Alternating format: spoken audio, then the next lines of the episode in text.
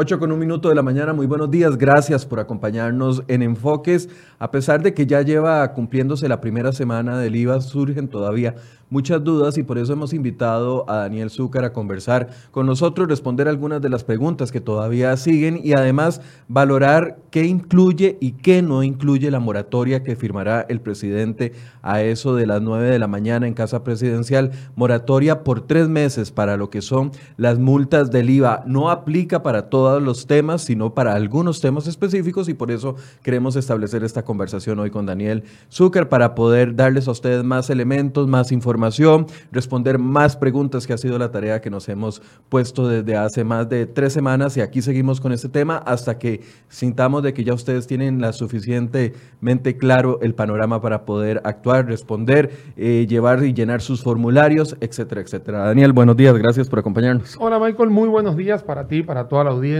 y por supuesto es los primeros, los primeros siete días de la implementación del el impuesto de valor agregado. Por supuesto, mucha gente ha estado a la postre, a la incertidumbre, a la ansiedad, al miedo. Bueno, yo creo que hay una gran cantidad de características que han denotado a lo, largo de la primera semana, pero sobre todas esas, sí quiero contarte que muchísima gente a la que yo me he acercado y he estado caminando, me ha dicho, he podido entender poco a poco de qué se trata todo esto y eh, por encima más de lo que vamos a hablar hoy, sí, es un tema de que hay que darle tiempo al tiempo para que la gente sepa cuáles son los rubros, cuáles son las aplicaciones, dónde aplica, dónde no aplica, cuál es la cifra que hay que, que, hay que, que hay que hacer. O sea, han sido momentos de aprendizaje y van a seguir siendo momentos de aprendizaje porque la implementación de algo tan complicado como es el impuesto de valor agregado a cómo está hoy, porque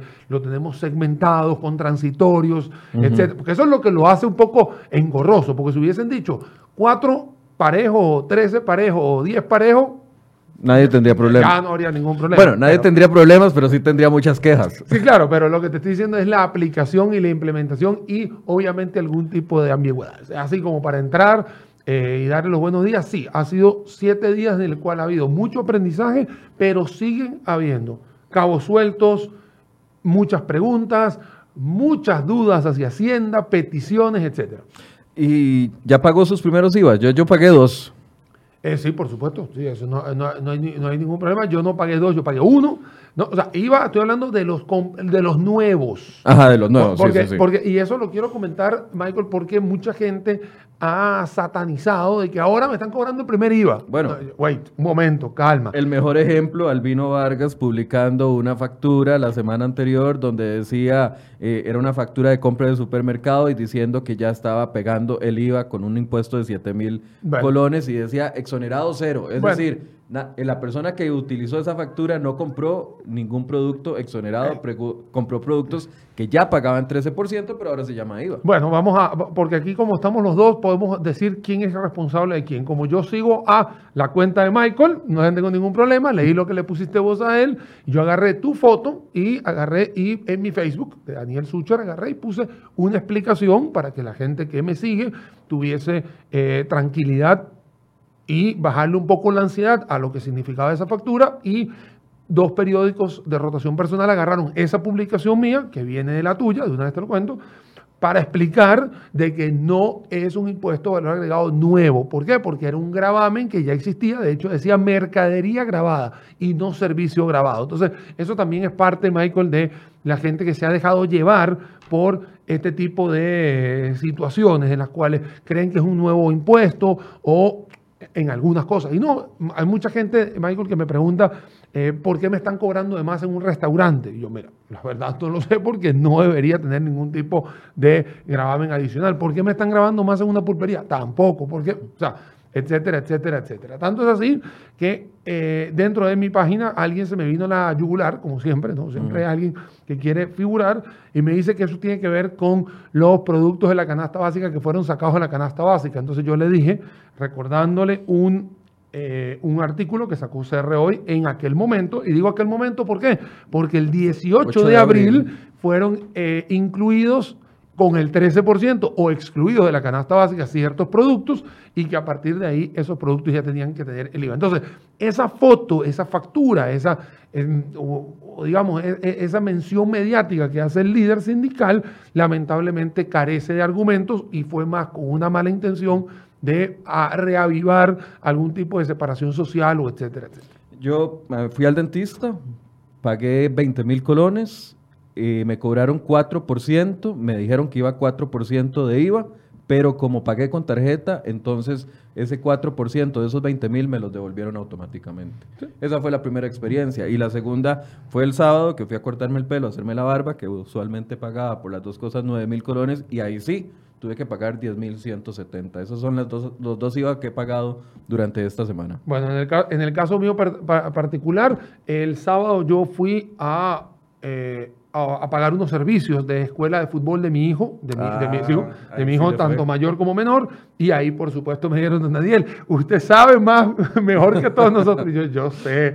No me ponga pero, Daniel. no, me ponga, no me ponga pero. Lo que pasa es que fue demasiado jocoso porque obviamente al ser una persona que ha ha llevado esta explicación a lo largo del país.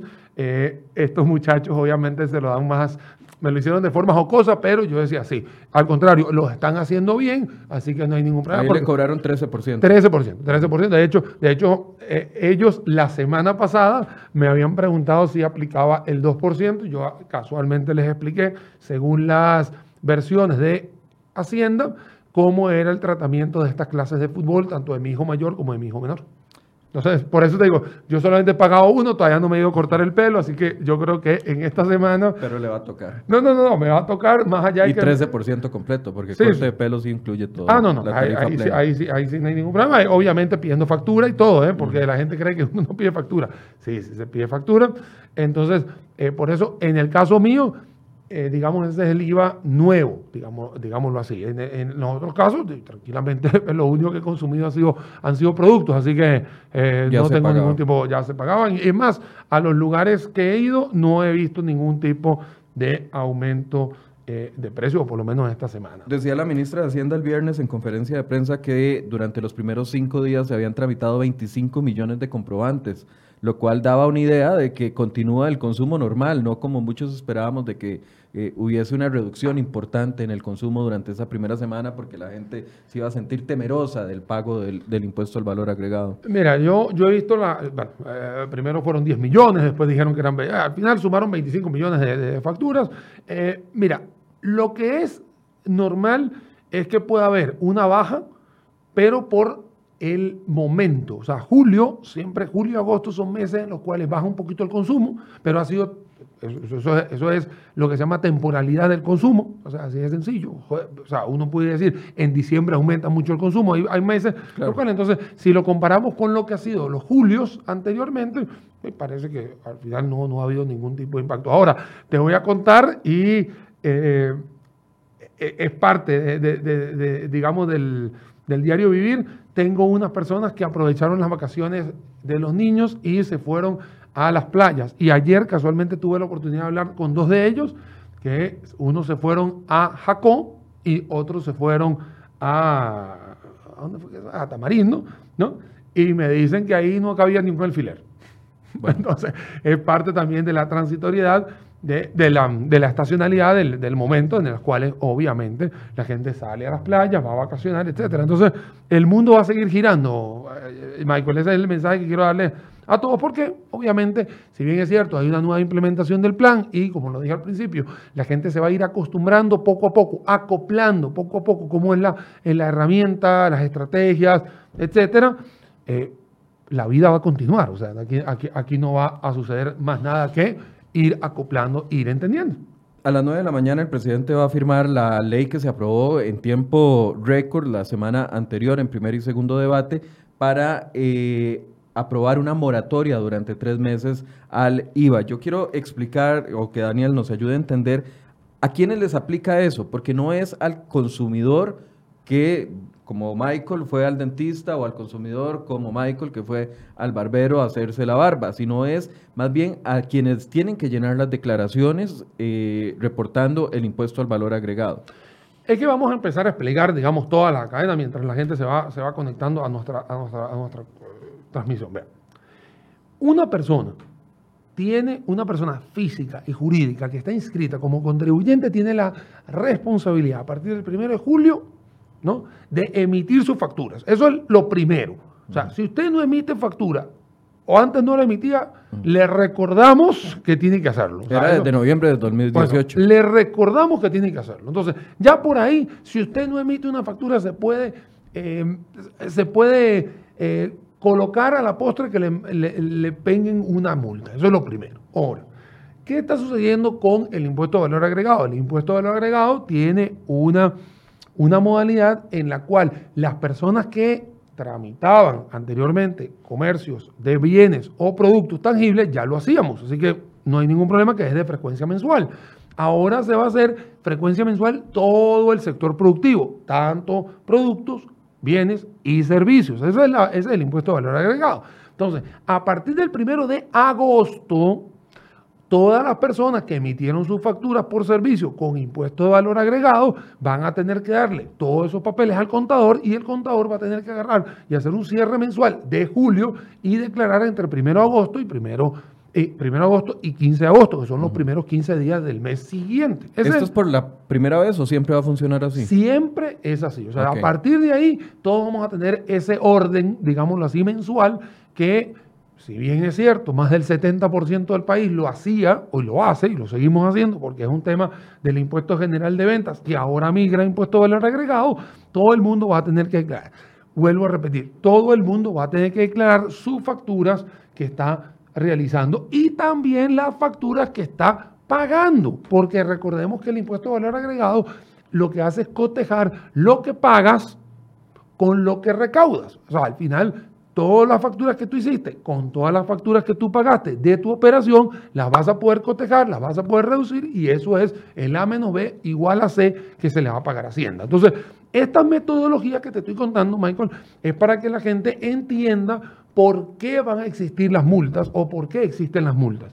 Ya estas multas de impuesto general de ventas existían. O sea, si yo declaraba tarde o no declaraba o declaraba errado o declaraba con mala intención o y todo eso, eso ya existe. Simplemente que la implementación del impuesto de valor agregado lo que viene es a refrescar, vuelvo a repetir, a refrescar de que eso está existiendo, de que no debemos ser malos ciudadanos y que tenemos que apegarnos a las nuevas reglas. ¿Cuáles? A los que estamos en servicios, que antes no lo hacíamos y que a partir del 15 de agosto, que es nuestra primera declaración de IVA, ya vamos a tener algún tipo de sanción. Lo que va a suceder hoy, dentro de unas 45 minutos, un poquito más, lo que va a suceder es que se está pidiendo, se va a pedir y así se va a hacer, es que se le va a dar un periodo de gracia un periodo de aprendizaje, un periodo de acoplamiento para las personas que están con el impuesto de valor agregado no vayan a estar sometiéndose a multas. Ahora,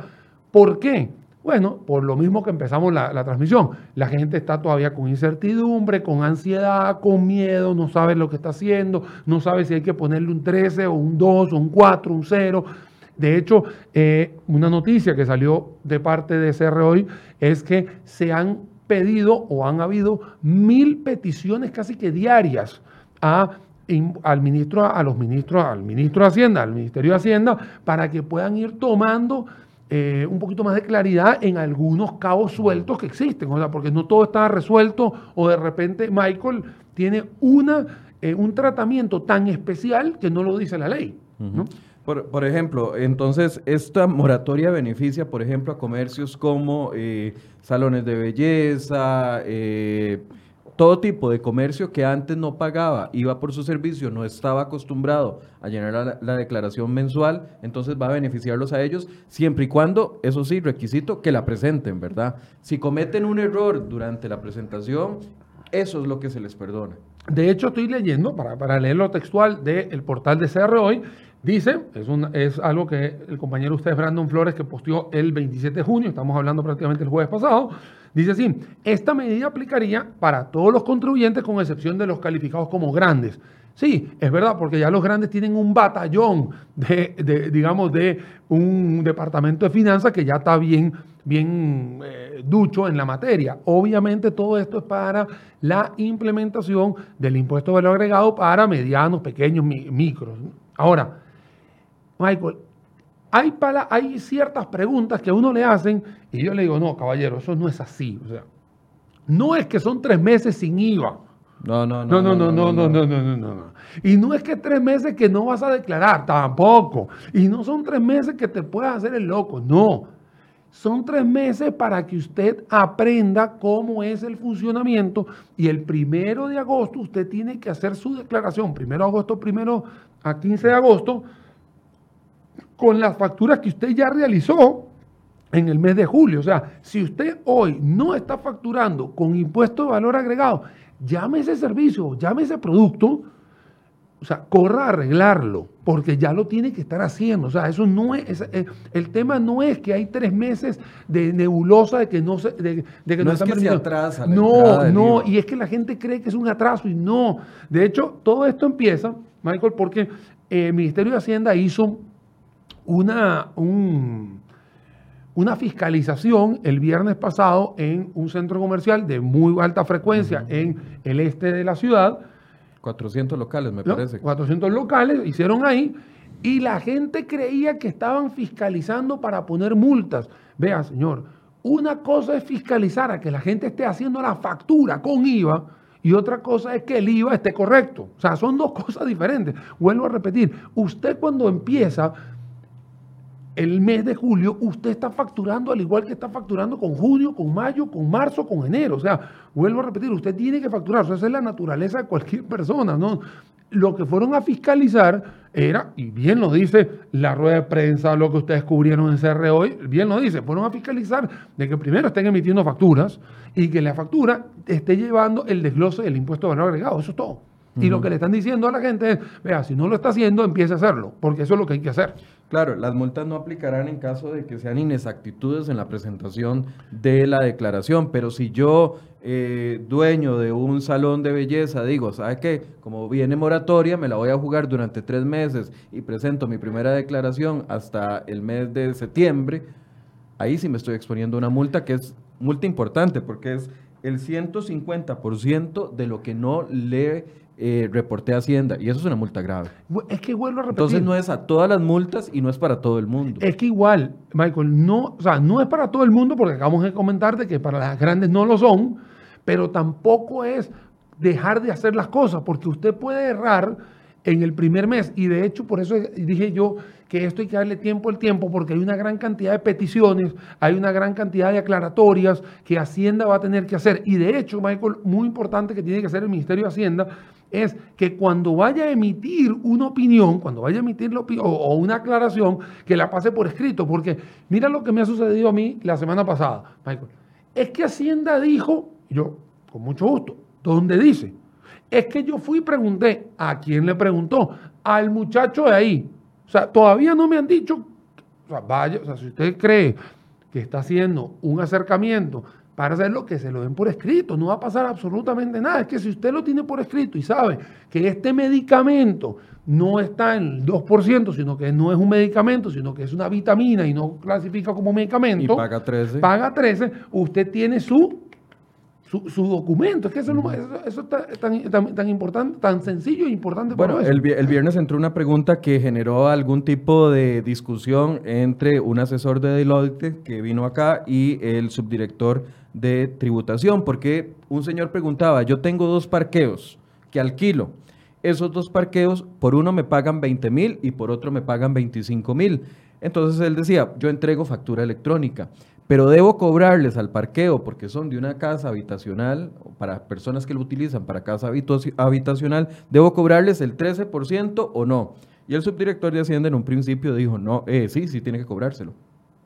Después de una pequeña eh, discusión, un pequeño debate, debate eh, normal, nada del otro mundo, se llegó a la conclusión de que no deberían de, eh, que sí deberían de cobrárselo. Pero había dos posiciones. Lo que quiero decir es que hay eh, todavía puntos grises que hay que ir aclarando durante este No, y, te, este voy a contar, Michael, que la semana pasada, que uno ha estado, bueno, obviamente eh, muy solicitado en el tema de preguntas. A uno le, a mí me escriben, gracias a Dios, una gran cantidad de dudas y hay dudas que son muy repetitivas o muy, muy muy comunes. Todavía sigue habiendo el tema de los alquileres, todavía el tema de, de la luz. Ya casi vamos a responder dudas, de hecho. en, dos minutos dejamos de hablar y comenzamos a entrar a, dudas. Bueno, sí, sí, porque también es importante aclarar algunas cosas, pero eh, Michael, te cuento que eh, mucha gente me dice, es que ya con la importación del producto me cobraron tal, porque el número arancelario tal. O sea, hasta incluso los mismos señores de Hacienda que están en las aduanas todavía van a estar aprendiendo, porque vuelvo a repetir, noticia que ustedes sacaron la semana pasada, más de mil peticiones se están haciendo diarias al Ministerio de Hacienda. Hacienda tiene un batallón de gente que va a tener que responder eso por escrito, no por, no por, no por Facebook Live, sino, sino por escrito para cada una de las peticiones. Y sí, por eso es que están los tres meses para poder obrar de la mejor manera. Y, y a mí me parece que está muy sano que lo hayan tomado, sí, me parece que está, eh, que es la mejor medida que se puede hacer por ahora. Siempre hemos dicho, ojalá estuviese sido hace tres meses y hubiésemos tenido tres meses de preparación. Bueno, ya no pasó nada, ya hay que seguir. Y eh, si van a estar dando estas resoluciones, lo importante es que las resoluciones sean por escrito, de que Hacienda sea la que ponga la carta membreteada, digámoslo así, para no tener un problema, y le digan a ya sea el importador, al exportador, cómo es Exonet, cómo hay que estar, cómo hay que hacer lo de los, lo de los parqueos, o sea, que lo vayan diciendo en los casos que en realidad no estén explícitos en la ley, porque también hay gente que pregunta cosas. O que haya dobles interpretaciones. Dobles interpretaciones. hay, hay unas que sí son muy claras y la verdad uno les recomienda que no vayan a hacer ese tipo de petición porque lo que van a perder es el tiempo. Vamos a preguntas. Dice Karina Pizarro, buenos días. En el caso de las devoluciones que tienen que hacer los médicos a los pacientes que paguen con tarjeta, cómo y cuándo se hace la devolución y cómo se respalda la misma. Muy sencillo para que, para que, para que sepa aquí nuestra televidente. Uno, cuando usted va al doctor, digamos médico de la salud. Como me pasó a mí con el dentista. Listo. Usted llega, obviamente el tratamiento, cuando le toca el pago de la factura, usted va a recibir esa factura con 4%. Cuando usted le vaya a decir a la persona que le está facturando, llámese el asistente, la secretaria, el, o el mismo doctor que facture, le dice, hey, saca su tarjeta de débito o crédito y le dice, voy a pagar con esto. Y él, dentro de su software de facturación, tiene que tener la posibilidad de agarrar el más 4 y quitarle el menos 4 y le va a quedar el monto neto que ya le habían dicho. Así es decir, la devolución es inmediata en ese mismo momento. Es inmediata, ni siquiera es pasando la tarjeta. Ajá, es netamente matemático en el cual usted va a ver dentro de su factura, vuelvo a repetir, 20 mil más 4 menos 4, 20 mil. Entonces, agarrando el número que pusiste y queda el 20 mil abajo, usted pasa obviamente su tarjeta y la facturación electrónica va a quedar con una nota que va a decir el paciente, porque en este caso no son clientes, son pacientes, el paciente está utilizando una tarjeta de crédito, así que no pasa nada, o de débito. De hecho, mi factura era 20.800 porque tenía ese 4% de, IVA, eh, que es una tarifa reducida para el sector médico, pero eh, a mí me cobraron solo 20.000. No hubo un cobro, no hubo un cobro de 20.800 y una devolución de 800, sino que solamente donde pasé la factura me cobraron sí, es, un tema donde el papel es donde lo está aguantando, no, no el tema de la, del, del, paso de la, de la tarjeta. Y vuelvo a repetir, es en todos lados, digamos, es solamente en el caso de la salud. ¿Por qué, Michael? Porque eh, personalmente tengo una, una, una estrategia para atender, obviamente, mis seguidores los jueves y yo le llamo jueves de preguntados en mi, en mi Instagram. Y eh, una persona me preguntó, ¿y cómo es la devolución de los medicamentos? No, es solo el tratamiento, digamos, entre el personal de la salud y lo que usted hace como paciente. Los medicamentos, si a usted le venden un medicamento en una farmacia, no hay devolución. Porque mucha gente como que asoció el tema de la salud englobando el tema también de los medicamentos y no es así. Bien, pregunta, bueno, no sé si esto es broma o es verdad, pero lo voy a leer de todos modos exponiéndome.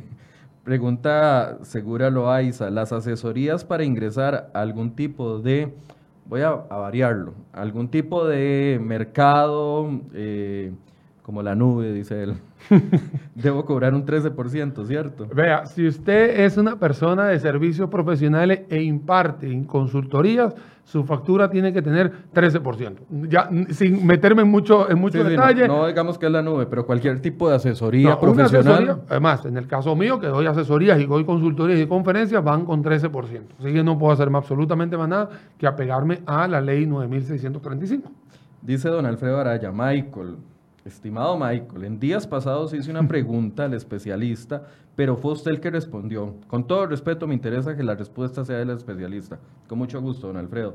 La pregunta es, si resulta discriminador que sujetos privados puedan deducir de la renta sus gastos tales como la gasolina, empero funcionarios públicos no podemos deducir todos nuestros gastos para producir ese dinero. Don Alfredo, no voy a agregar nada para que le responda a Daniel. Listo. Y le voy a contar a don Alfredo que no es el funcionario público, sino somos todos, todos los que estamos en nómina, los cuales en nómina realizamos un trabajo y el patrono nos brinda o nos devuelve una, mm, un salario, que es el pago por nuestros servicios, y si bien es cierto, puedo coincidir contigo en el caso que ninguna, nosotros no somos una empresa mercantil y no podemos deducir nuestros gastos, y yo también, también tengo mi salario en las universidades, eh, es así como eh, funciona. Cuando usted tiene una, eh, una responsabilidad mercantil o una responsabilidad, en, en, este caso,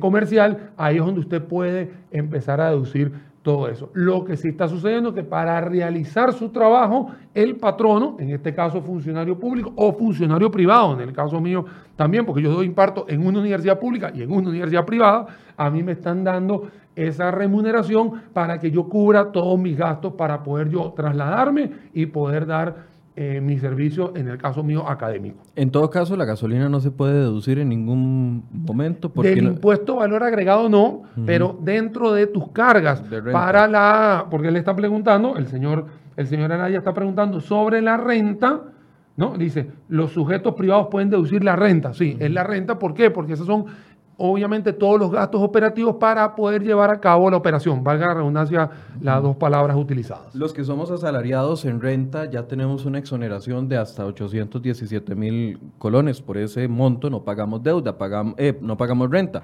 pagamos renta sobre el exceso excedente. excedente. de eso y los únicos que cambiaron son los que ganan más de 2 millones 100 mil, esos pasan a pagar 20%, antes pagaban 15% sobre el excedente.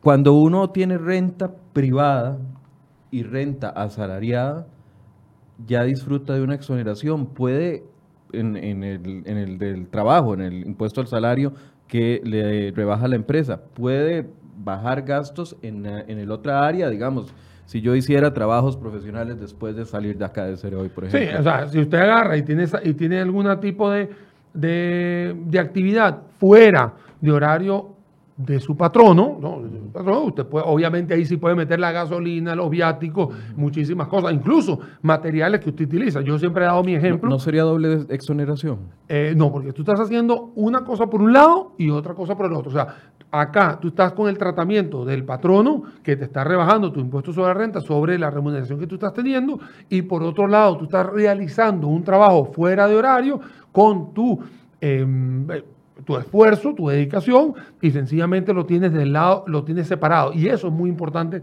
para eh, muchísima gente que lo está haciendo así. Vuelvo a repetir, yo tengo mi salario en las universidades, pero si doy una consultoría y yo tengo que trasladarme, yo le puedo grabar, eh, perdón, le puedo deducir el tema de la gasolina que es necesario para mí para poderme movilizar. Dice don Alfredo Araya, se dice él mismo, eh, se dice que las facturas electrónicas deben aprobarse por el Ministerio de Hacienda. ¿Cómo se realiza eso? Eh, bueno, en el, en el tema de... En, el tema de... Mm, es automático. mira, es automático. Prácticamente ya hoy en día se han hecho eso sea muchísimo más rápido, ¿no? Muchísimo más rápido. En eso sí podemos decir de que Hacienda ha mejorado un poco. Sin embargo, está tardando como dos días, porque a mí la aprobación de la factura del jueves me llegó hasta el sábado. No, es que en realidad te voy a decir una cosa. Uno lo que tiene que estar claro es que Hacienda también es parte de este aprendizaje. O sea, no, no, o sea, sigue siendo todavía, sigue siendo un, un, modelo en el cual ni Hacienda está preparado completamente, ni la población está completamente preparada, y es algo que es un aprendizaje que todos estamos haciendo a lo largo del tiempo. Hace un mes atrás, Michael, cuando hicimos un debate, un, maratónico eh, preguntas-respuestas aquí del IVA, eh, yo me acuerdo que te había comentado que en un año prácticamente vamos a estar debatiendo solamente la aplicación del impuesto de valor agregado para el sector agropecuario y la canasta básica, porque el resto ya se va a estar eh, dando como algo, como, como, algo tradicional en ese Eso es lo que, eso es lo que creo yo que va a estar sucediendo. este primer año va a ser de ese aprendizaje tan importante como estamos diciendo. El señor Roy Martínez eh, tiene varias preguntas con respecto al tema de los alquileres. Dice, agradezco su ayuda. Tengo la duda de cómo debo liquidar el impuesto de renta de un alquiler con la entrada de la ley. ¿Qué hago con los nueve meses que ya han transcurrido con la actual ley? Eh, bueno, ok. Primero, antes que nada, es importante que se acerque usted con un, especialista, ¿no? Eh, especialista señor contador, para que él pueda hacer esa declaración este último 30 de septiembre. Lo que sí tiene que hacer es que estas tres, estos tres meses de alquiler que va a estar haciendo, usted los va a tener que declarar tranquilamente el primero de agosto al 15 de agosto, el primero de, julio, de septiembre al 15 de septiembre y el primero de octubre al 15 de octubre. Entonces, no habría ningún tratamiento adicional más allá de que exista un tema de los, eh, digamos, de esa prorrata que va a traer hacia atrás. Entonces, eh, mira, eso es para que esté tranquilo eh, la persona, ¿no? Aquí hay una persona, ¿no? Perdón, Daniel, es que tiene dos preguntas más. Ah, perdón. ¿Debo seguir tributando igual hasta septiembre? Me refiero a ingresos menos gastos. Eh, sí, o sea, es que usted, usted no deja de tributar, o sea, eso no pasa nada. Lo único nuevo que tenemos acá es que, em, que tenemos el impuesto de valor agregado los próximos tres meses, pero la renta usted la va a hacer normal. Es más, es una buena pregunta para despejársela a todo el mundo. La renta, el 30 de septiembre, cierra igualito para todos. O sea, eso no ha cambiado eh, nada. Pero él, pero él hace la doble declaración, entonces. Eh, tiene que hacerlo. O sea, él, la va a tener que hacer normal. La de IVA por un lado y la de renta por el otro. O sea, eso no va a pasar. E incluso es importante, Michael, comentarles que la nueva aplicación del 1515 de los alquileres, eso quiere decir que vas a tener que bajarle, vas a tener chance de bajar un 15% para tus gastos operativos sin, sin mencionar ningún tipo de... Mm, si yo soy el que alquilo el local, ¿verdad? Exactamente, que alquila el local, eso y que después tiene que pagar renta, eso es a partir del primero de octubre, ¿no? Entonces es para que, era, era para que lo, para que lo, para que lo tuviera. Quedan ah, dos preguntas más del señor. Dice, ¿debo hacer una liquidación de renta en junio del 2019? No. Eh, de renta del 2019, sí, claro. No, pero en junio. No, no, junio no, no. Al vuelvo a repetir. Todas las declaraciones de renta de alquileres se van a ir al 30 de septiembre normal. O sea, ahí no cambia nada todavía. Lo que sí va a cambiar es a partir de octubre, cuando va a hacerse una declaración de renta mensual. Pero eso que su contador de excelencia o de preferencia lo tenga. Así que no, no, hay, no hay ningún problema. Ahora sí te dejo leer la pregunta que Con muchísimo gusto, porque es muy, lindo. Es muy, es muy lindo cuando alguien. Eh, acá lo, voy a, lo, como tengo la posibilidad de hablar, de, de, leer en, en árabe, lo puedo leer. Aquí el señor Cristian Castro ¿no? Cristian Castro Castro, que así se, así se denomina, él cuando lo lees en, árabe, ¿no? Está diciendo algo muy lindo a favor mío. Y le digo, con muchísimo gusto, eh, te respondo, Cristian, ¿no? Que ya que como la gente no puede leer, pero yo sí les puedo dar gratuitamente mi lectura de que estás trabajando en DHY Logistic Work, eh, sería interesante de que todos tus jefes puedan leer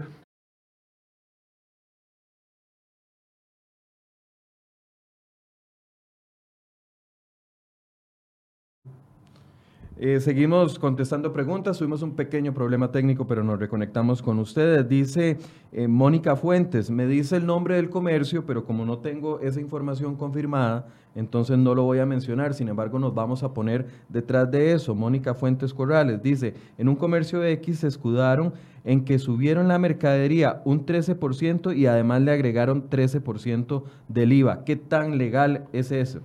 Pregunta doña Mónica. Lo, lo que no es legal es cobrar 13 más 13. O sea, si usted ve en su factura y usted ve una, un, un gravamen de impuesto de valor agregado 13 y después dice impuesto de ventas 13, eso no es legal. ¿ok?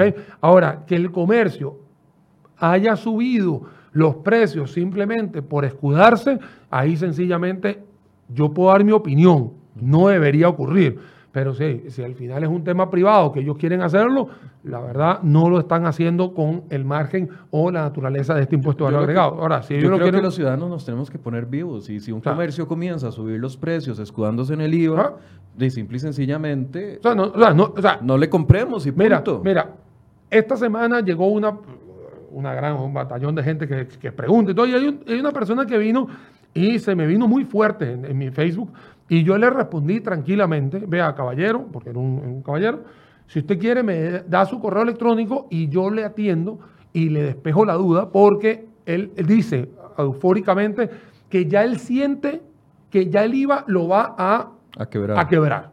Y yo con mucho gusto le digo, con mucho, o sea, dime, dígame en qué está sintiendo usted que lo va a quebrar y con mucho, entonces me dice, ay, Daniel, muchísimas gracias por responderme, le escribo más tarde. O sea, después de que puso el, polvorín y vio que yo le respondí, él como que bajó el tono. ¿Por qué? Porque en esto de verdad hay muchísimas cosas y lo voy a volver a repetir para todos los seguidores que se están conectando nuevamente. Uno, más del 80%, casi el 85% de las cosas que nosotros pagábamos antes del 30 de junio ya tenían impuesto de impuesto general de ventas y que ahora esa etiqueta se cambia y se cambia así, etiqueta por etiqueta. Eso es todo. Entonces no va a haber ningún problema. Claro, y ella menciona, la, tienda que ella menciona es una tienda de venta de ropa. Ya eso pagaba 13% ya pagaba de 13%. Es más, más, no tiene justificación de subirle a la gente los precios de nada. Vuelvo a repetir, si el, si el local quiso hacerlo porque es un local privado, la verdad, cada quien en lo suyo, pero no hay argumento es más, no hay argumento, uno, ni de tipo de cambio, ni de inflación, ni de impuestos. O sea, no hay ningún, o sea, todavía no hay ningún argumento. O sea, si tú lo quieres hacer porque porque querés aprovechar. Porque querés aprovechar, porque estás con la inercia, porque es lo, que está de moda, que, todo el mundo va a entender de que el IVA subió. Entonces, no, eso no es verdad. el mecanismo del impuesto de valor agregado no es para subir los precios. Incluso, Michael, te voy a contar, Mucha gente me dice, es que me subió el alquiler. Y yo, qué dicha que te subió el alquiler con el IVA, porque ese IVA lo vas a poder cotejar con el IVA que antes tenías que pagar. O sea, no, es transparente completamente lo del alquiler. Entonces, no hay un tema que te pueda, eh, digamos, dar argumentos para subir. Ahora, si la tienda, el comercio, lo, quiso hacer, eh, ya es él con su posicionamiento de precio y sus clientes frecuentes. Doña Mónica, ese comercio no tiene justificación para subirle el impuesto o atribuirle al IVA una subida en los precios. Así que mi, recomendación como ciudadano es de no compre ahí, simple y sencillamente. no, no, o sea, eh, Por, eso vuelvo te repito, o sea, ya viendo lo macroeconómico, si tú me dices que el dólar subió, que hay inflación, que hay macroprecios, que hay, o sea, que hay un problema de liquidez en el mercado, está bien. Yo te digo, está bien. Pero aquí en estos momentos Nada de eso está soplando eh, en contra. Todo sopla a favor. Dice Jackie, otro, otro tema, bueno, voy a leer este primero de PAM. Así que lo estaba leyendo. Dice, buenas, una, una, tienda tiene un rótulo que dice el precio, por ejemplo, 11.200 masiva. Cuando pagué me cobraron mucho más. Pregunté por qué y me respondieron que porque el IVA. Pero me consulta es si el precio del mercado, ¿por qué la tienda, si es precio de mercado, ¿por qué la tienda lo agregó? No ponen el monto con todo y el impuesto. Bueno, en estos momentos, y te voy a contar, Michael, que es algo... No, sé de qué será la tienda, pero si es tienda de ropa, ya pagaba impuesto de venta. No, y es que, no, es que aquí es un tema, yo, yo lo voy viendo aquí, Pam, de que es un tema de eh, lo que sucede en todos lados del mundo. De hecho, Costa Rica es de los pocos países que siempre ha tenido un posicionamiento de precio ya con el impuesto incluido. Muchos países en el mundo lo que, están, lo que hacen es que te dan el precio eh, neto y te ponen más impuestos. Entonces, como que la atracción es el catch-up del precio, es el pequeño, pero no te incluyen el impuesto. Cuando uno va a otras tiendas, por ejemplo, en Panamá, Nicaragua, en Estados Unidos, hay tiendas que te dicen todo por un dólar, pero en realidad no es un dólar, es un dólar más impuesto. Entonces, sí, hay un tema mercadológico en todo esto, entonces, eh, ¿por qué no ponen todo con el impuesto? Bueno, porque puede ser que esa tienda esté haciendo su posicionamiento de precios desde el punto de vista mercadológico con esta estrategia que funciona en otros países y que ahora podría hacerse que Costa Rica empiece también a cambiar así. Ahora, no está de sobra, todos tenemos en el celular una calculadora. Es una operación muy fácil para verificar que nos estén cobrando lo que corresponde y no más allá de eso. Ah, no, no, eso, eso, eso está claro. Por ejemplo, yo he, estado dando algún tipo de asesorías, como yo las cobro, y yo digo, mira, esto es lo que cobro yo más IVA. O sea, esto es más IVA. Entonces, ah, bueno, entonces ya la gente entiende y sabe, y si quiere, si quiere sí, y si quiere no. así de sencillo. Dice Jackie Rojas, mis papás pagaban 160 mil colones de alquiler. Y el dueño llegó a decirles que porque él, porque a él le van a cobrar el IVA, le va a subir la casa a 180 mil. Dígame todos los errores que hay en esto. Ok, vamos a ver. ver. Uno es alquiler habitacional, está y menos de 669 mil la ley, La ley es clara. Habitación no puede cobrar impuesto de valor agregado. No puede cobrar significa el dueño de la unidad no puede emitir una factura con impuesto de valor agregado porque 669.300, que equivale hoy a 1,5 salarios base, es el monto que se ha determinado por Hacienda, en el cual a partir de ahí es que se emite la factura con IVA. Con IVA de 13%, ¿no? Porque el IVA para abajo es cero. Ahora, esta persona que está diciendo que, le están, que eso es porque el IVA, no, no, no. Si la unidad habitacional es exactamente para eso, habitacional, y es una empresa que es dueña de esa unidad, no es una, no, eh, es una empresa mercantil. Y si no es una empresa mercantil, no debería estarle diciendo que por el IVA le van a subir las cosas. Eso no es así. Entonces, hay que tener cuidado con todo esto que está sucediendo. Ahora, si la empresa es una empresa mercantil, tiene otro tratamiento y es un tratamiento como si fuese una empresa mercantil. Entonces, eh, la persona acá que hay que asesorar no es tanto a, eh, al inquilino, sino al que está alquilando, en el cual está cometiendo tres errores en esta versión que nos está dejando la seguidora en estos momentos. ¿no? O sea, no, no podemos, eh, habría que ver la contraparte, pero en, con, este, con esta explicación tres argumentos se caen con la misma ley. Claro, porque el señor le está diciendo a los señores que habitan en esa casa y que tienen 160 mil que a él le van a cobrar el IVA. Eso no es correcto. A él lo que le van a cobrar es eh, el impuesto de capitales inmobiliarios, sí. que son 20 mil, aquí hice una sumatoria rápida, son 20 mil 800 colones lo que él va a tener que pagar, pero eso tiene que salir de la ganancia de él, no, tiene que, no tiene que salir de la persona que está alquilando. Por eso es que es tan importante. Entonces no es IVA, para que usted le diga, ya que a sus papás, eso no es IVA. Por eso es que es tan importante, por eso es que es tan importante que uno entienda que para hacer dieta uno lo puede hacer con un tutorial o lo puede hacer con una nutricionista. Es lo mismo que está aquí. Uno puede servirles a todos los, a todos los seguidores con una gran cantidad de dudas, pero al final la persona que sabe de esto, la persona que sabe, es el contador. Entonces, a, Jackie, más allá que le estamos respondiendo la pregunta de una manera muy benevolente y como una, y como una consultoría, apalánquese en su contador para que se pueda entender con el otro contador y decir, mire, no es cierto, esto no es lo que está sucediendo, acá no hay un gravamen adicional, etcétera, etcétera. Viene Kendall Adanis y nos dice, buenos días, ¿pueden tocar el tema sobre los créditos fiscales de quienes compran con impuesto diferenciado y venden con un solo impuesto 13% y otro vende con impuestos diferenciados? Ok, le voy a responder sin responderle, ¿no? Obviamente el tema de la prorrata o lo que se llama la proporcionalidad del IVA es un tema netamente contable. Si bien es cierto, uno puede estar comprando al 2, al 0, al 1, y al 4, digámoslo así, tiene que vender al 13, o puede ser al revés, puede estar comprando 13 y, tiene que vender al 4, etcétera. Como los médicos. como los médicos. Existe una eh, herramienta contable que se llama la proporcionalidad del IVA, que tiene que ver con el ponderado de lo que usted está consumiendo y de lo que está consumiendo, de lo que está facturando, etcétera. Entonces, aquí lo importante y la gran recomendación es que se vaya a su contador y le explique al contador y que el contador le explique a usted cuáles son los pasos a seguir con base en sus facturas que realiza y las facturas que usted compra. ¿Por qué? Porque ahí usted, usted se va a dar cuenta cuál es el margen de ganancia que usted va a tener realmente con los créditos fiscales o los no créditos fiscales que va a estar usted deduciendo cada vez que vaya a tener que eh, hacer la declaración de IVA. En conclusión, busque a su contador y pregúntele porque ellos son los profesionales en esta área. Eso se llama proporcionalidad o prorata del IVA. Bien, Bien. Eh, viene Manu, Manu Gómez, dice, realicé una factura electrónica hace un mes exacto. No llevaba el IVA porque era en junio, claramente. Esa factura ya venció y no la han cancelado. ¿Debo volver a facturar y contemplar el IVA? Eh, no. ¿Por qué? Porque esa es una factura que se llama cuenta por cobrar.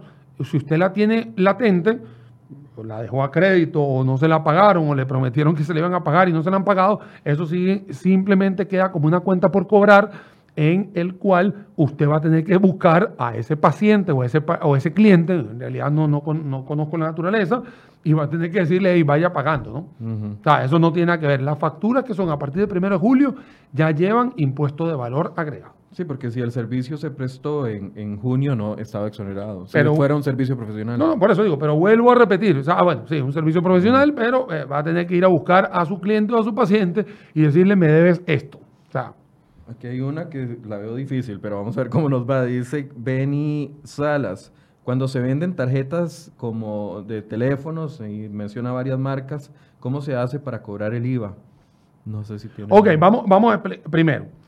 Cuando usted vende esa tarjeta, esa tarjeta, llámese cualquiera de los tres operadores que hay acá en Costa Rica, esa tarjeta ya lleva el impuesto de ventas y ahorita el impuesto de valor agregado. Eso ya tenía antes. O sea, eso no pasa nada. Eso, es más, es uno, de los, casos en los cuales no cambia.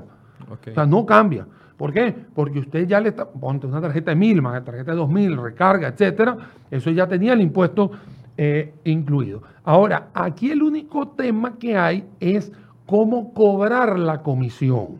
Porque la persona que lo está vendiendo en realidad no está facturando ella, sino lo que está haciendo es transferir un producto, llámese de la telefonía A, de la telefonía B o de la telefonía C, ella es la que está facturando como tal y usted es un comisionista en un intermediario. Entonces ese intermediario debe de haber estado realizando facturas antes por servicios profesionales de venta y cobranza y que ahora va a seguir haciendo lo mismo pero con un 13%. Así de sencillo. Sí, es más o menos como las ventas por catálogo, que nos explicaba eh, la dirección de tributación, que ellos entienden con el distribuidor general y no con ese montón de pequeñas personas que se dedican a la. es que la persona, la, la, persona que te toca la puerta vendiéndote un batido o, o, vendiéndote un cosmético o vendiéndote algo que esté en redes de mercadeo, ¿no? Que también lo vimos cuando en aquel momento el tema de la nube, etcétera, no sé qué. Ellos están emitiendo una factura desde la casa matriz. O sea, por ejemplo, el dueño de los batidos es el que te da la factura, no, no se lo das vos como intermediario. Vos lo que sos es una persona que llega, te lo vende, contacta al cliente y después recibe una, mm, una comisión que usted debe de estarle dando una factura para servicio, de servicio profesional de la cobranza de esa comisión y que a partir de ahora tiene que ponerle el 13%. O sea, así de sencillo, no es tan, no es tan complicado. Walter Barrantes dice, facturas por servicios realizados antes de julio necesariamente deben de incluir el IVA. Ese caso lo abordamos con el director de tributación la semana pasada, porque había personas que eh, tenían servicios ofrecidos en junio, pero facturados hasta julio, y existía la duda si se debería cobrar o no el IVA porque eh, se habían facturado en julio. ¿Y qué dijo el señor? el director de tributación dijo que las facturas realizadas en julio por servicios eh, hechos en junio no deben de incluir el IVA porque el hecho generador o lo que suceda primero es lo que se cobra y entonces si el servicio puede ser el hecho generador o la factura, lo que sucedió primero fue el servicio y fue en junio, entonces no se debe cobrar IVA y existe una casilla en la factura de julio donde dice que usted puede, usted puede agregar que el servicio fue generado en junio. Todo esto, Michael, es algo que es parte de los Perdón por contestar, si a algunos no les gusta que yo conteste, pero es que recuerdo muy bien lo que nos han dicho sobre temas no, repetitivos. no, nada, nada que ver, al contrario, aquí, aquí es todo sumando para todos nosotros y Em, te cuento, Michael, que por eso son los tres meses. Estos tres meses son para estos ensayos y error de despejar estas dudas, de despejar estas inquietudes, para que la gente entienda cómo se va a ir haciendo. Porque este servicio se hizo en junio, se va a facturar en julio, pero en septiembre, octubre ya usted no va a estar, ya no va a estar con esto. Me explico, ya estas gerencias no van a, ya no van a estar eh, en el radar, por eso es bueno. Dice eh, otra persona aquí, Tony Pania, Tomás Paniagua, dice, si tengo tres casas de alquiler y las tres juntas no suman los 660 mil, eh, no tiene IVA. Correcto, no tiene IVA. No, no, y, les voy a explicar algo, Tomás. aquí el tema es el hecho generador de la factura. O sea, si es una casa que es de 300 mil, la otra es de 300 mil y la otra es de 300 mil, póngase que sumen 900 mil igual es una factura para cada inquilino y es el inquilino el que dice si puedo o no puedo. Entonces, eh, bueno, si puedo o no puedo, no, si en realidad tengo o no tengo que pagar el IVA. Pues, y esa es una pregunta muy recurrente. Hay gente que tiene varias unidades y me preguntan, ¿qué hago si tengo cinco unidades? Entre las cinco si sumo un millón y medio de pesos y yo le digo, sí, pero sin un millón y medio entre cinco te da 300 mil y cada inquilino no puede recibir el impuesto de valor agregado. Lo que don Tomás sí tiene que pagar es el nuevo impuesto a los capitales inmobiliarios, que es una renta que usted, don Tomás, tiene que pagar. Y ya le hice un cálculo aquí muy rápido. Si, si usted suma sus tres alquileres, 600 mil, le toca pagar cada mes 76 mil 500 de ese impuesto y eh, no se le debería de trasladar a aquí, la persona. Aquí, hace una pregunta, Vianey Salas dice, que ¿tengo que declarar una sociedad anónima que esté inactiva o sin actividad? Sí, eso igual es una actividad que usted tiene que hacer, ¿no? Eso, eso se hace, eso, no cambia, esa parte no cambia. Lo que no tiene que hacer es hacer la declaración mensual porque las, sociedades inactivas tienen esa eh, característica. Hasta octubre. Hasta octubre. Eh, Leticia Salas, da derecho a crédito fiscal el IVA soportado en la adquisición de bienes para vender a la Fundación Omar Dengo o a cualquiera de las instituciones exoneradas que el pasado viernes la Procuraduría indicó que se mantienen exoneradas. A ver, la exoneración la tiene la fundación, la exoneración la tiene la empresa de exportación, la exoneración la tiene la empresa. Usted lo que va a recibir es un documento de exoneración para que usted no le facture a ella y que eso es lo que está cambiando con la aplicación del Exonet, para que la gente en vez de tener documentos lo tenga digital. Ahora, usted no tiene la, exoneración, usted, usted no es la que disfruta de la exoneración, por eso es que en la cadena de valor hacia atrás usted no va a poder tener ese tipo de beneficios, que hasta el sol de hoy era así igualito. Entonces, usted lo que hace es que en sus compras va a tener que calcular su precio, incluyendo esos IVA que ya pagó en, ya sea en caja de cartón, materias primas, o ya sea en, en lápices o, papel, o sea, cualquier cosa, y usted lo va a tener que cargar a su presupuesto para cuando se lo muestre, a ya sea una fundación, a una asociación, etcétera, etcétera, ellos le puedan dar esa adjudicación que tanto se habla. Pero el final va a tener que trasladárselo al precio, porque usted no es la que tiene esa mm, exoneración. exoneración. Dice Edgar León, buenas, consulta. Materiales de construcción para proyectos constructivos de casa que se hayan aprobado antes del 30 de junio y que tienen la exoneración de Hacienda del primer año, según la ley. Es que los materiales no están exonerados. Los materiales que están exonerados previos al 30 de junio, que no están exonerados, en realidad lo que tienen es un tratamiento diferenciado, llámese metales, varilla, aluminio, etcétera, esos siguen teniendo ese tipo de tratamientos. Eso no va a estar cambiando. Lo que está cambiando son los servicios que se están dando a las construcciones con el mapa o plano, como le quiere llamar, visado por el Colegio Federado de Ingenieros y Arquitectos antes del 30 de septiembre.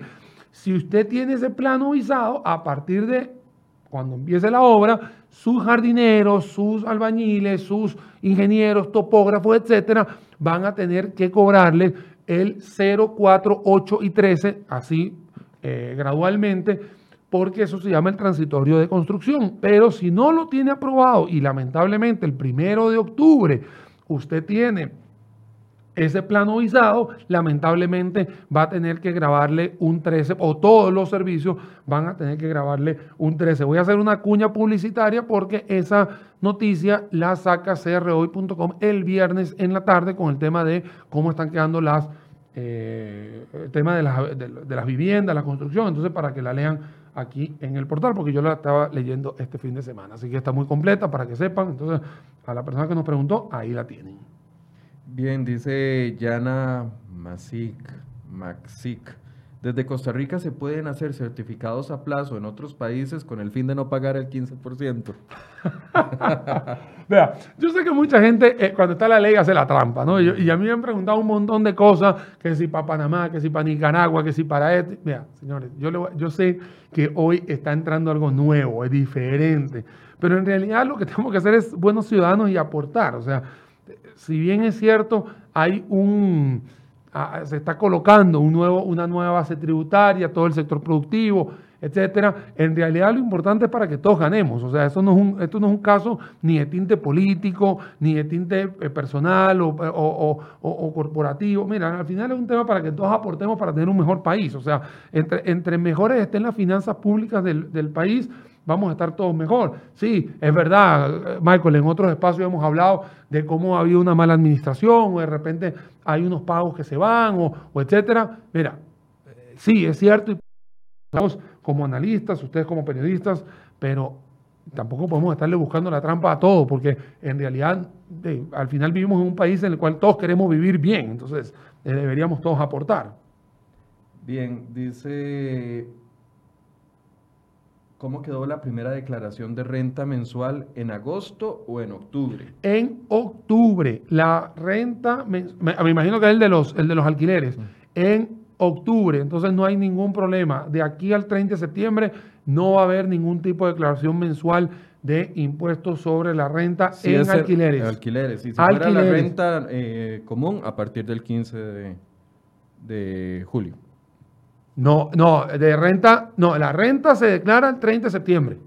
Renta se declara el 30 de septiembre y los alquileres se van, a, van a tener modalidad mensual y esos van a estar a partir del 30 de septiembre. O sea, todo el mundo hasta el 30 de septiembre vamos normal. Aquí no hay ningún problema. El impuesto sobre la renta que pagamos como, como empleados, sí, porque eso se sigue haciendo toda la vida.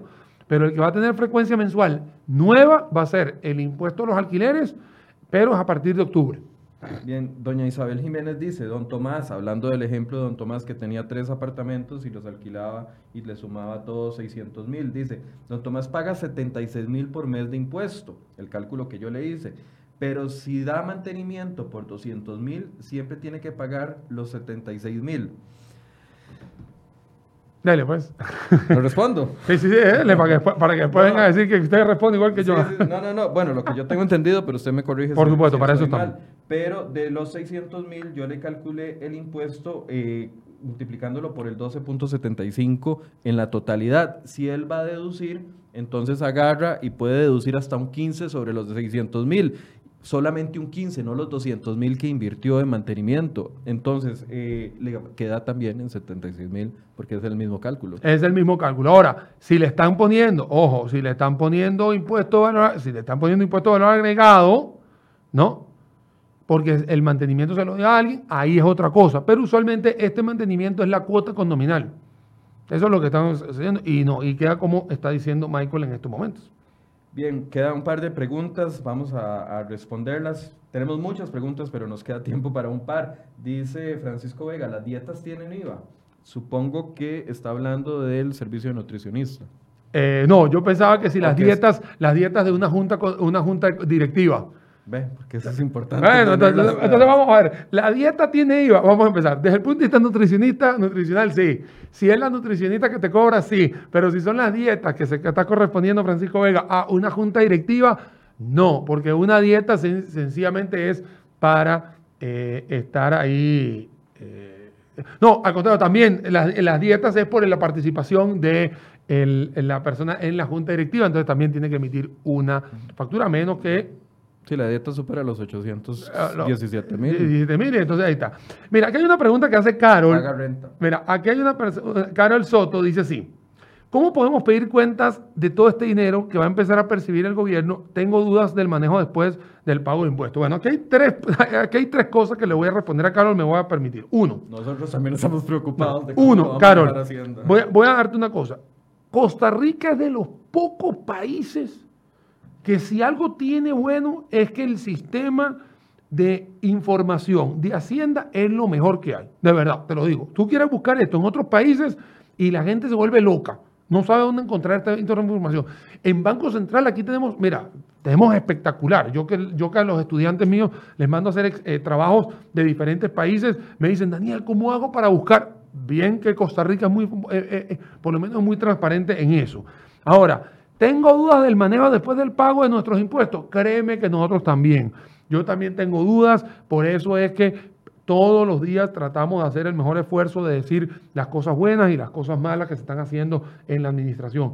Hay pérdidas de dinero donde no se deberían hacer, se están haciendo malas inversiones, hay otras inversiones que son buenas, por eso es que para eso estamos analizando todo este diario acontecer, digámoslo así, para ir monitoreando todos los días qué es lo que está sucediendo. Sí, yo también tengo la duda, yo también tengo la ansiedad de saber qué pasa con nuestros impuestos, pero también me molesta cuando nuestros impuestos son mal utilizados como en, cierta, en, ciertos rubros o cuando existe una huelga o existe un bloqueo o existe una malversación de fondos. Yo también estoy muy preocupado por todo eso. Pero vuelvo a repetirte, si hay algo que eh, está muy claro en Costa Rica, es que desde que yo tengo vida aquí en Costa Rica hace casi 15 años, eh, la información, por lo menos en Banco Central y en Hacienda, ha estado muy transparente y si está bien, bien, y si, no, y si el número está bien, genial, y si el número está mal, genial, porque igual lo puedo leer y es de fácil acceso. Bueno, depende del gobierno, ¿verdad? Y del ministro de Hacienda, porque ah, esta ministra de Hacienda es muy clara. Está muy clara, sí, sí, hace unos años. Fallas nos tenía en el oscurantismo, incluso con el hueco fiscal de sí, mil. y de ahí es donde quedamos sujetos al control político de, los por lo menos, partidos. Mira, mira que ahorita estamos casi eh, ya a la primera semana de, de julio y dentro de dos semanas vamos a tener el plan macroeconómico, la revisión del plan. Entonces, y eso es algo que es muy bonito que nosotros acá tengamos cada seis meses una visión de eso. Hay países que, mira, hay países que tienen tres años y no te dicen nada. Para cerrar, Marvin Brenes, la renta sobre el salario, si gano 850 mil por mes, pero tengo una pensión voluntaria, tengo entendido que eso me exonera del pago. ¿Es correcto? Mira, eh, yo no lo veo correcto porque es un tema de que 850 mil es lo que usted declara en la Caja Costarricense de Seguro Social ahí tiene un excedente de aproximadamente 30 mil pesos. De esos 30 mil pesos tendría que pagar 10%, que es 3 mil colones. 3.300. 3.300, que ese es el pago que estaría pagando Marvin Brenes. En el salario. En el salario. Eso no quiere decir la carga social, que, que eso sí es parejo para todo el mundo. Y a partir de ahí usted tiene una, ya sea una pensión voluntaria o retención del salario, pero usted primero tiene que cumplir, o por lo menos todos tenemos que cumplir primero, con las leyes del país. Entonces, sí tiene que pagar. Sí tiene que pagar, por eso digo, no, no es que no lo exonera, claro, ahí tiene que pagar. Bien, Daniel, muchas gracias. No, con muchísimo gusto, Michael. Gracias a ti por la invitación y a todos los que nos siguen.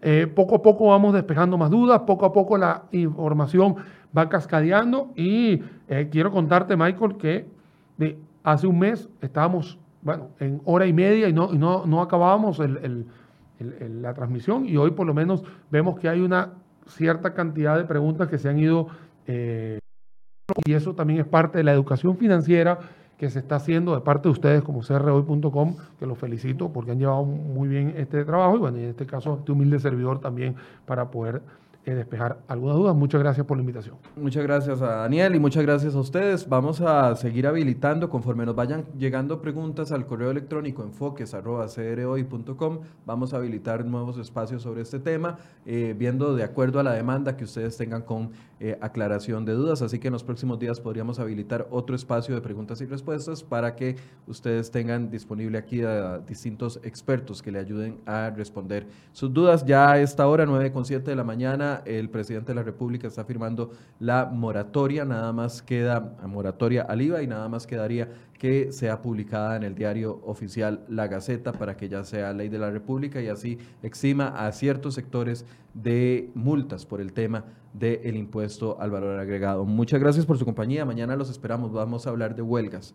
Mañana a las 8 de la mañana los esperamos para que puedan eh, conocer un proyecto de ley que pretende poner reglas claras al tema de las huelgas y que ha generado muchísima polémica. Así que los esperamos mañana a partir de las 8 de la mañana. Muy buenos días.